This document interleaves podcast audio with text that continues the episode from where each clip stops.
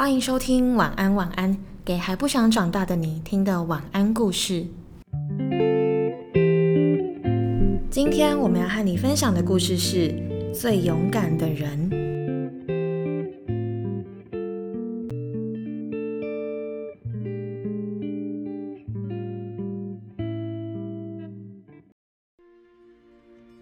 火哥从小就不乖，喜欢调皮捣蛋，喜欢把妈妈的东西藏起来，喜欢不收玩具，喜欢全身脏兮兮。有一天，火哥在公园里看到一只小狗，一直对它摇尾巴，一直跟着它。他怕小狗肚子饿，所以带它回家吃饭。回家之后，爸爸妈妈都吓了一跳。火哥最怕会飞的虫虫。这时候，小狗会保护它，所以大家都把小狗叫做小勇。小勇会陪着火哥一起冒险，遇到坏人会保护主人，在门口等火哥回家。有一天，火哥放学回家，小勇突然不见了。爸爸妈妈陪着火哥一起出门找小勇，找了好久还是没看到小勇。火哥躲在床上，难过了好几天，好伤心，好伤心。于是火哥决定背背包出门找小勇，要找回最重要的好朋友。火哥来到一个太阳很大、到处都有三角形建筑的地方，他遇到一位正在挖东西的探险猫。火哥问探险猫：“请问你有看到小勇吗？”探险猫说：“有，上次我苦恼找不到宝藏，小勇跑来帮助我。他的耳尖是不是白色的？”火哥说。没错，就是他。探险猫送给火哥一张地图，手往前指，小勇往那个方向走了。走着走着，突然撞到一面墙，仔细一看，原来是大象的脚。消防员大象正在用长鼻子喝水。大象立刻道歉说：“对不起，挡到你的路了。”火哥问他说：“为什么你长这么大？”消防员大象回答说：“因为我是大象啊。”火哥问大象说：“请问你有看到小勇吗？”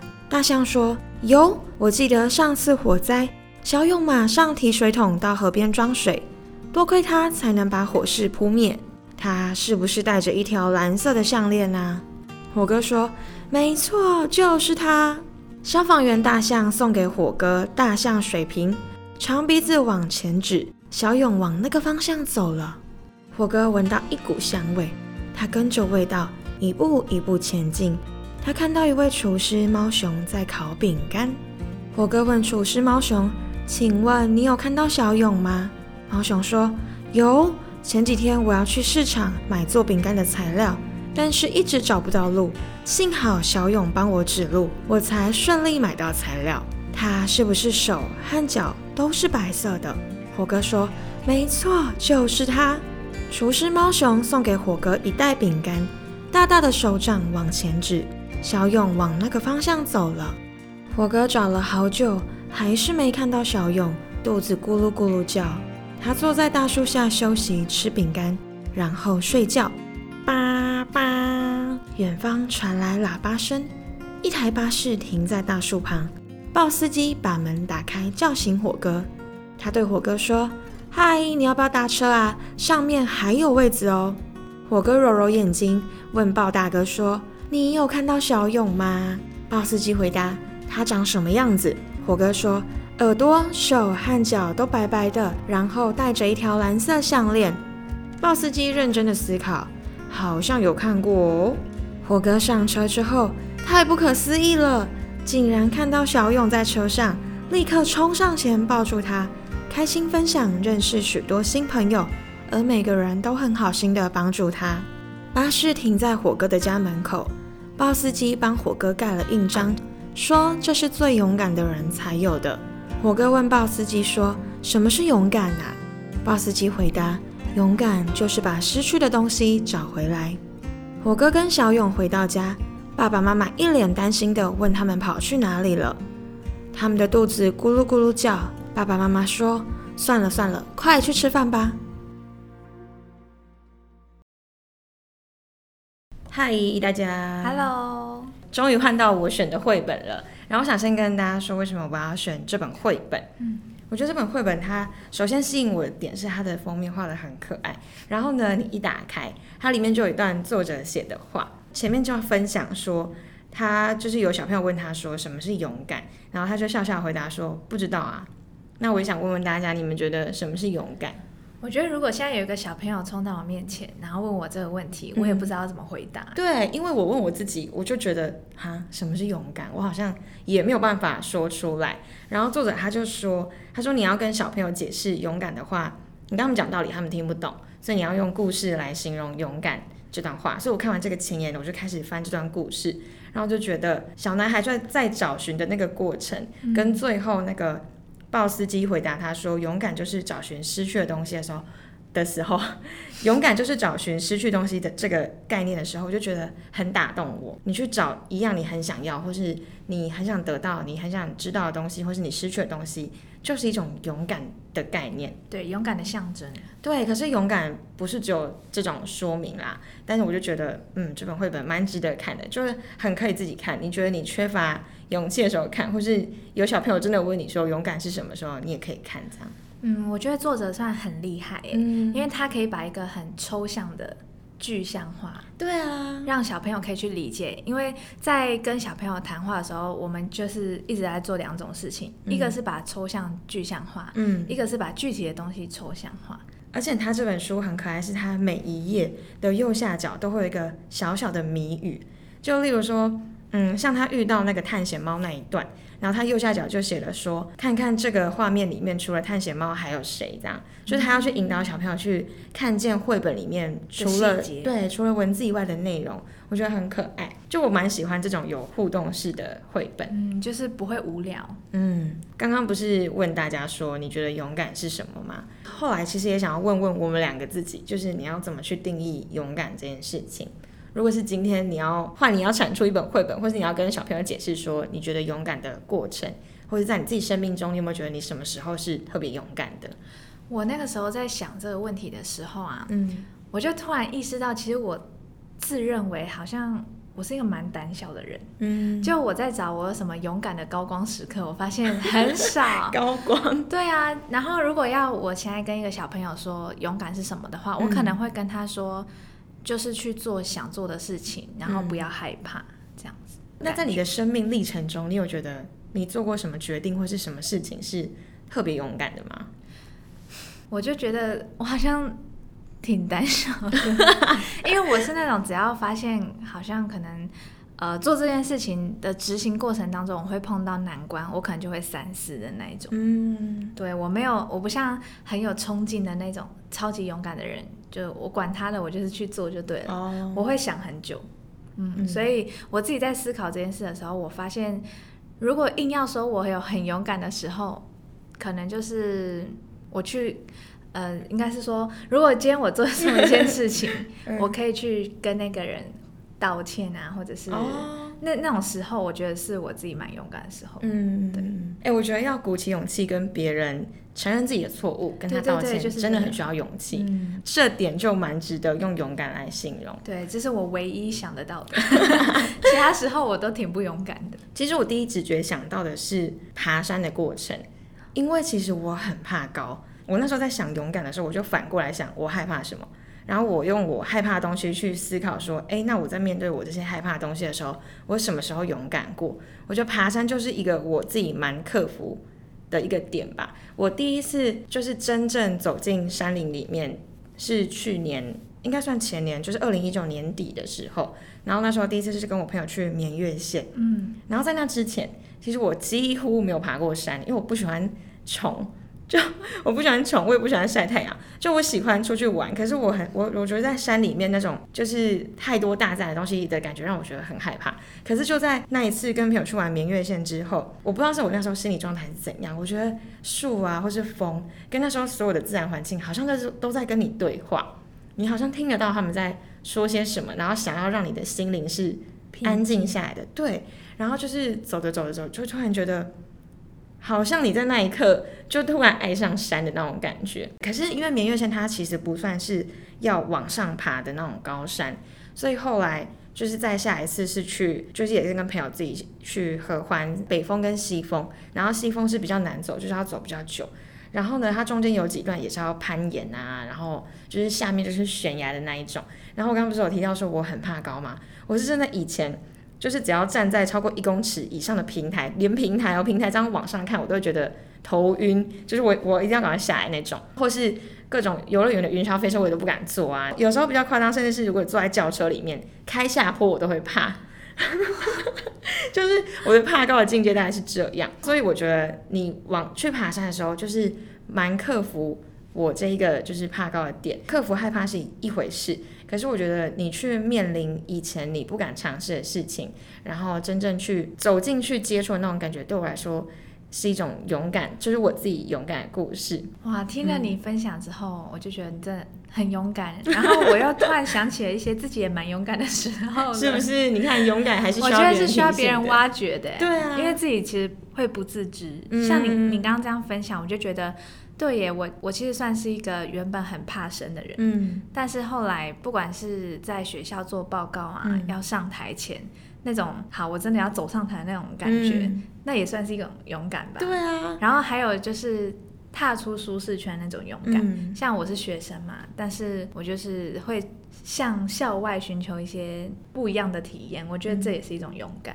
对，这些都是啊。所以突然觉得自己也有勇敢的时候呢，是不是？就是你去做你不敢尝试，然后。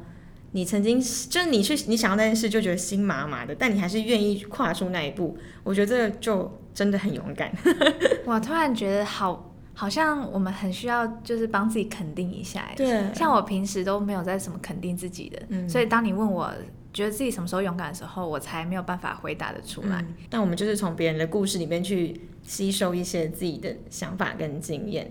然后其实就除了爬山以外，就从去年年中开始，就我朋友他们就应该说我自己啊，我自己也很想尝试一些水上活动。但比起怕高，我更怕水，我超怕水，我也超怕水的。对啊，我不会游泳。然后因为小时候上游泳课时候有溺水过一次，然后就再也不想要接近水。然后所以我去年年中我朋友就约我去溯溪，靠，我真的超怕，我真的是觉得。溯溪比登山更需要很大很大的勇气，因为你溯溪就有点像是在水里面爬山的概念，你要一路从溪的下游上上上上到中游或上游，然后呢，那一次去溯溪就要跳两次水，然后大概有一个比较高的是三公尺，其实三公尺也还好，哎，五公尺还是三公尺我忘了，可是不管五公尺还是三公尺都不高，就对在跳水的眼里，他们就觉得。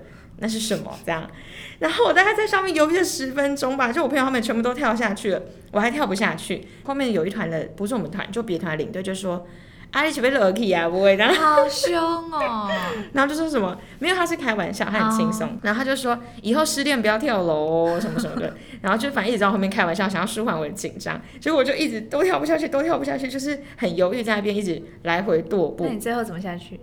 我最后用溜的下去，因为它算是一个滑水，可以可以有滑水道这样。他就说，好，你这不敢跳，你就用溜的下去。可是呢，就是总共有两关跳水关，然后溜的我是溜比较高的那一关。后来有一个比较矮的，也是大概两三公尺那一种，他就说这个你可以跳了吧。然后我还是很紧张，我也是在上面大概就是来回踱步了五五六分钟吧。后来我还是就真的跳下去了。然后我回家之后呢，我就是要发文记录嘛。我觉得反正我在那篇文里面就打说。怕高可以克服，因为怕高你在爬山的时候，你可以往上看，你不要往下看，你就看不到东西。可是跳水，你就是要往下跳下去，哎，而且你就是被水包围啊。对，而且你跳水一下第一下下去的时候，你会先下到水里面，虽然你穿着救生衣，可是你就会先沉下去再浮起来，然后好恐怖哦，真的很可怕。我现在就想说，哎，要是再给我一次机会，我会再去玩一次嘛。我还是会想溯溪，可是我只想享受那个。爬的过程，对，我不想跳，但就是好玩啦，而且也是真的算是怎么讲？我觉得在做那些可怕的事情的过程中，虽然后事后回想起来，你也是会觉得很害怕，可是当下那个感觉一定是满足的，尤其是跳下去的那一瞬间，我就觉得妈，我做到了。你有看到我崇拜的小眼神吗？你也怕水吗？因为我超怕水，我这边讲一个小故事，嗯，就是我高中的时候，然后有游泳课，嗯，然后高中游泳课要教一些急救的技术，嗯，然后老师就请有没有同学就是可以去演一段溺水的过程，然后我就被我去吗？我就被我们的那个同学就是怎么讲陷害嘛，然后我就我就进去水里，我不用演我就溺水，我根本就不用演，就很像溺水，嗯，就我就充当那个溺水的角色，然后要被救起来的那个角色。好可怕，我我都不用演可怕，真的，我真的很怕水。我即使到现在，我还是没有办法克服、欸。嗯，而且我们高中的时候，因为通常国立的高中都要，应该说是那个怎么讲，公立的高中都要学游泳课。对，然后我那时候选高中的第一准则就是，我绝对不要去要上游泳课的高中。然后所以我念的那所学校就是。好像是全桃园就唯一不用上游泳课的公立高中吧？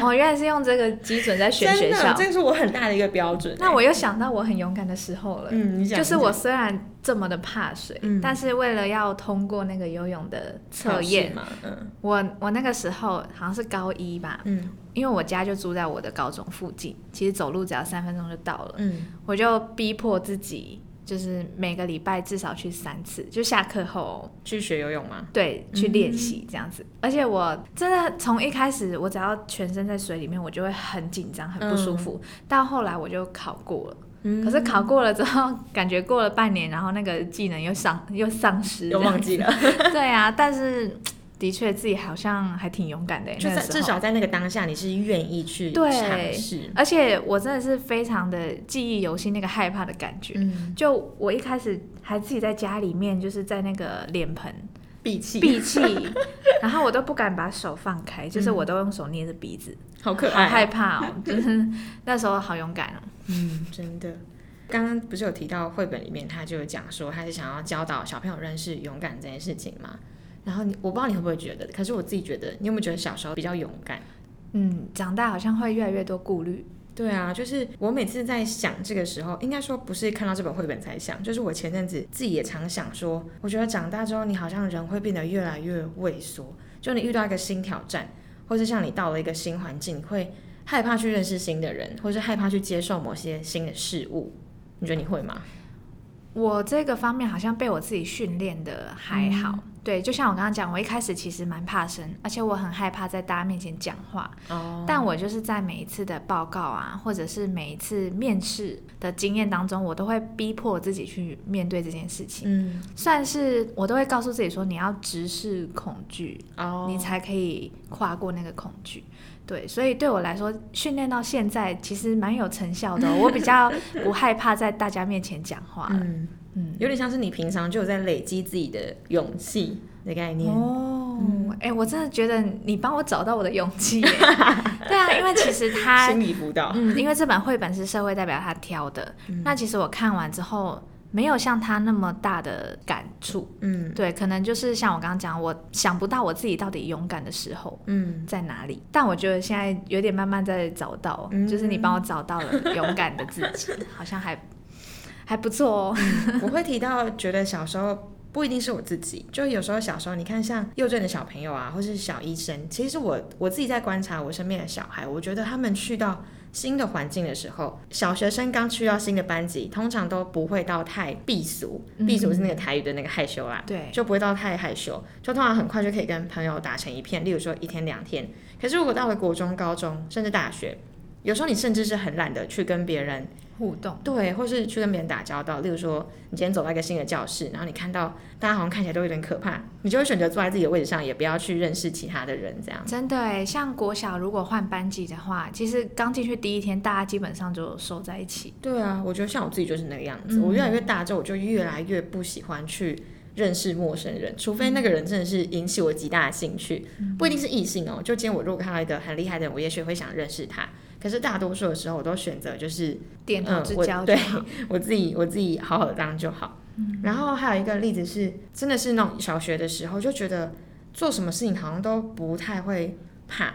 可是那个不怕是因为你没有去思考，没有去担忧太多，所以你不觉得不害怕。像我以前很喜欢跟我的国小同学，他们一起骑脚踏车到处乱跑，然后跑去那种半山腰的那种大下坡，就骑脚踏车还放手这样哇就这样冲下去。啊，也不是怕高，以前就就骑脚踏车啊，就傻傻的就这样骑下去。可是因为骑脚踏车，虽然说怕高，可是骑着脚踏车骑在斜坡，那个感觉就是跟那个真的要爬东西又不太一不样。太一样哦。对对对对对。然后那时候那样骑下去，都还跟朋友在那边很开心的玩。可是现在要我做那种事情，我做不出来。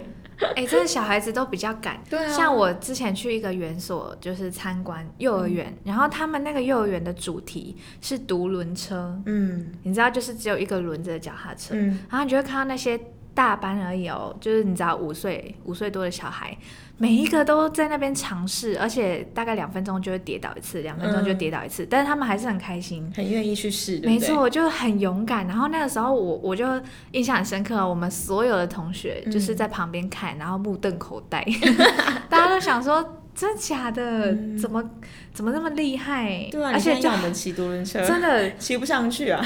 有有的人还不太还不太敢骑脚踏车，对啊，何况独轮车。嗯。然后我会讲到这个，也是因为我最近连滑板车都不敢骑。你知道滑板车是 我知道？滑板车，我小时候超爱骑，然后最近我姐家就买了一台滑板车要给我弟骑，然后她就叫我骑，我说我不要，我不敢，就就我怕跌倒，因为滑板车他们是那个两轮的，不是后面还有加装成四轮的那种滑板车，虽然说其实还是很稳，而且也不会跌倒。我就不知道我在怕什么，我就觉得我平衡感很差，所以我不想要骑去骑上去那个滑板车上面。太久没有尝试。对，然后我姐就说你很夸张，我说我就是不要骑。所以你说是不是小时候真的比较不知道该说是小时候傻，还是因为比较单纯，你不太担心太多东西？对啊，不。会想太多。对啊，那我我觉得是我们现在想太多，不是小时候想不多。而且就小时候的我们而言，其实任何事情都是未知，嗯，所以我们比较不会有那种已知跟未知的差距。但是像我们现在长大了，你面对未知的事情，你就会很很很恐惧啊，嗯因为那就不是你熟悉的地方。对，所以未知就会产生恐惧。那如果你要去做这件事情，就需要很大的勇气。嗯，可能小时候就比较不需要吧，你也不会感觉到那是让你害怕的东西，真的。反而会觉得那是挑战。我觉得，嗯，我最近想到的一个例子是，也是工作上的，就是我发现我自己最近会越来越不想要尝试新的事物，就可能今天公事上面有一些新的企划案啊，或是我从来没有接触过的类型的活动，然后可能要我写一些详细的提案或什么之类的时候，我一开始就会觉得很焦虑，就这个。这个这件事情或是这项工作指派给我，会给我带来很大的负担，然后我就会开始越来越负面，我就觉得我不想接，我不想做，我只想要安安稳稳做我原本在做的工作就好。就我都做一件事，你又不会帮我加薪，好现实。好了，这加薪不是不是主要的重点，可是我就觉得我怕我做不好。其实我不是不想做，就是这个这个活动我可能还是有兴趣，但我就会觉得说啊，这么大的案子我又没做过，如果我做不好怎么办？我就开始这样想，然后想了想着想，就会可能可能，例如说，老板可能是一个月前指派给我这个案子，我可能会想想这个问题，想一个礼拜，然后开就是犹豫，还是犹豫一个礼拜，犹豫啊，犹豫找资料，犹豫要不要答应啊，然后这样不就两个礼拜过去了吗？等于我还有两个礼拜就要交案子，然后后两个礼拜才会慢慢说服自己说，我不能这样就是垂头丧气，我应该要给自己一点鼓励，鼓励自己鼓励一个礼拜，只剩下最后一个礼拜可以实鼓励自己一个礼拜，太可爱了吧？只能剩下最后一个礼拜那个时间可以做事情。嗯，然后我觉得我最近就一直陷在这种循环里面，就遇到新的挑战，我就会很想放弃。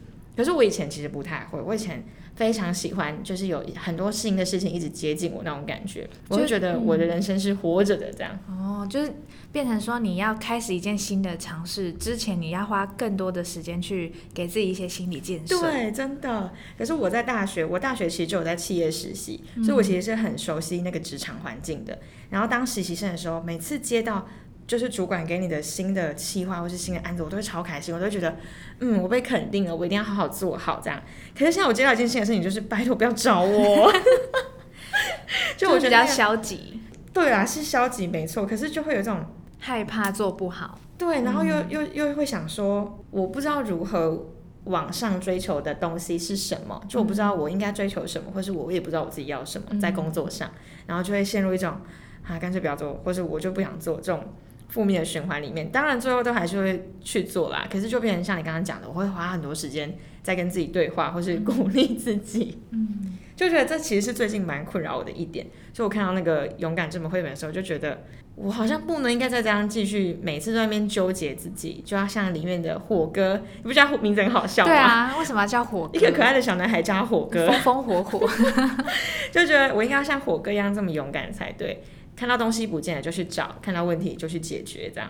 哇其实我也不知道怎么去回应你刚刚的那个问题，因为你还这是学生，对，因为这是我没有经历过的事情。嗯但是我觉得你有这种自我觉察的，过程嘛，对自我觉察的这种过程，你已经算蛮有勇气的。有的人可能就摆烂就是摆烂，嗯然后也不会去想说自己这样好不好。嗯，对你知道我姐夫他们都超好笑，因为我有时候就是回家会跟我姐他们讲一下我工作上的事情，然后他们就会说，哎、你该不会哪一天真的被刺激到，然后你就要辞职吧？我说不会，我不会自己辞职，就我一定会想办法把老板气死，然后就是 让他废掉。